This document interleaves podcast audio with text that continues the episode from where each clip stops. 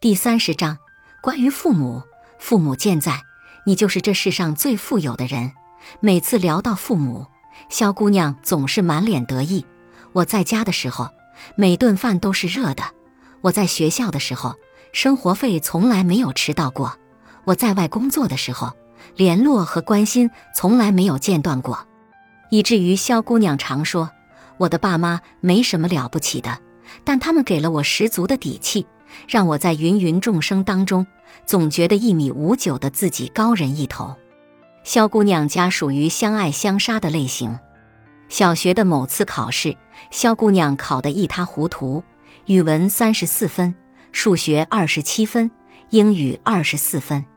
他妈眼看着要炸了，但忍着没说话，而是私底下冲他爸喊：“你说他是去读书的吗？总分加起来都没有我的血压高。”为了报仇，他妈趁着带他打预防针的机会，把他哭得撕心裂肺的样子拍了下来。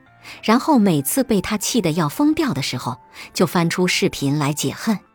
一家三口一起看电视剧，看到一个老太太在子女面前唯唯诺诺的，萧姑娘趁机对他爸说：“你要对我好一点儿，要不然你老了，别怪我不养你。”他爸轻蔑一笑：“你又不会比我有钱。”别把自己的下半生想得太好了，他又威胁道：“那你不怕我把你氧气管？”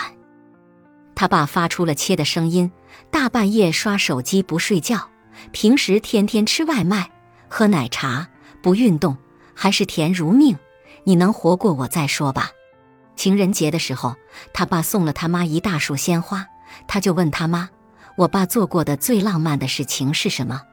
他妈咯咯的笑。好一会儿才说，就你刚出生那会儿，他给你买了一辆在当时算是超豪华的婴儿车，然后非常兴奋地对我说：“以后夕阳西下，我陪着你们娘儿俩漫步人间，多美好啊！”然后呢？然后我想掐死他。一辆婴儿车花掉了他半个月的工资，让两个饥肠辘辘的大人推着一个快饿死的女婴在夕阳下漫步，哪里浪漫了？相杀的时候互不手软，相爱的时候也不近人情。比如某个熊孩子看中了萧姑娘千辛万苦淘到的手办，孩子妈软磨硬泡，让给你表弟吧，大不了我给你钱。就在萧姑娘犯难的时候，他爸出现了，将手办一把夺了过来，并对那对母子说：“这可是我闺女最喜欢的东西，谁都不许抢。”又比如过年的时候。一堆亲戚开始催婚，萧姑娘不知道如何反驳，只好低着头吃饭。他妈开口了：“结婚这种事急什么呢？二十岁没结就三十岁结，三十岁没结就四十岁结。实在不想结，一辈子单身不也挺好的吗？我闺女这一年赚好几十万，怎么活都比我们活得滋润，你们说对吧？沐浴着爱长大的孩子。”身上有让人羡慕的强大自信，而自信是灵魂的内增高。这样的孩子既有主见又有胆识。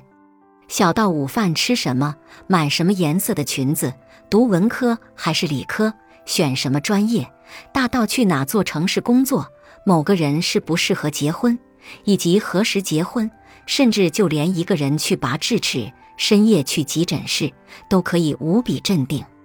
父母存在的意义，不在于给子女富足的物质生活，而是当子女想到父母时，内心是充满力量的。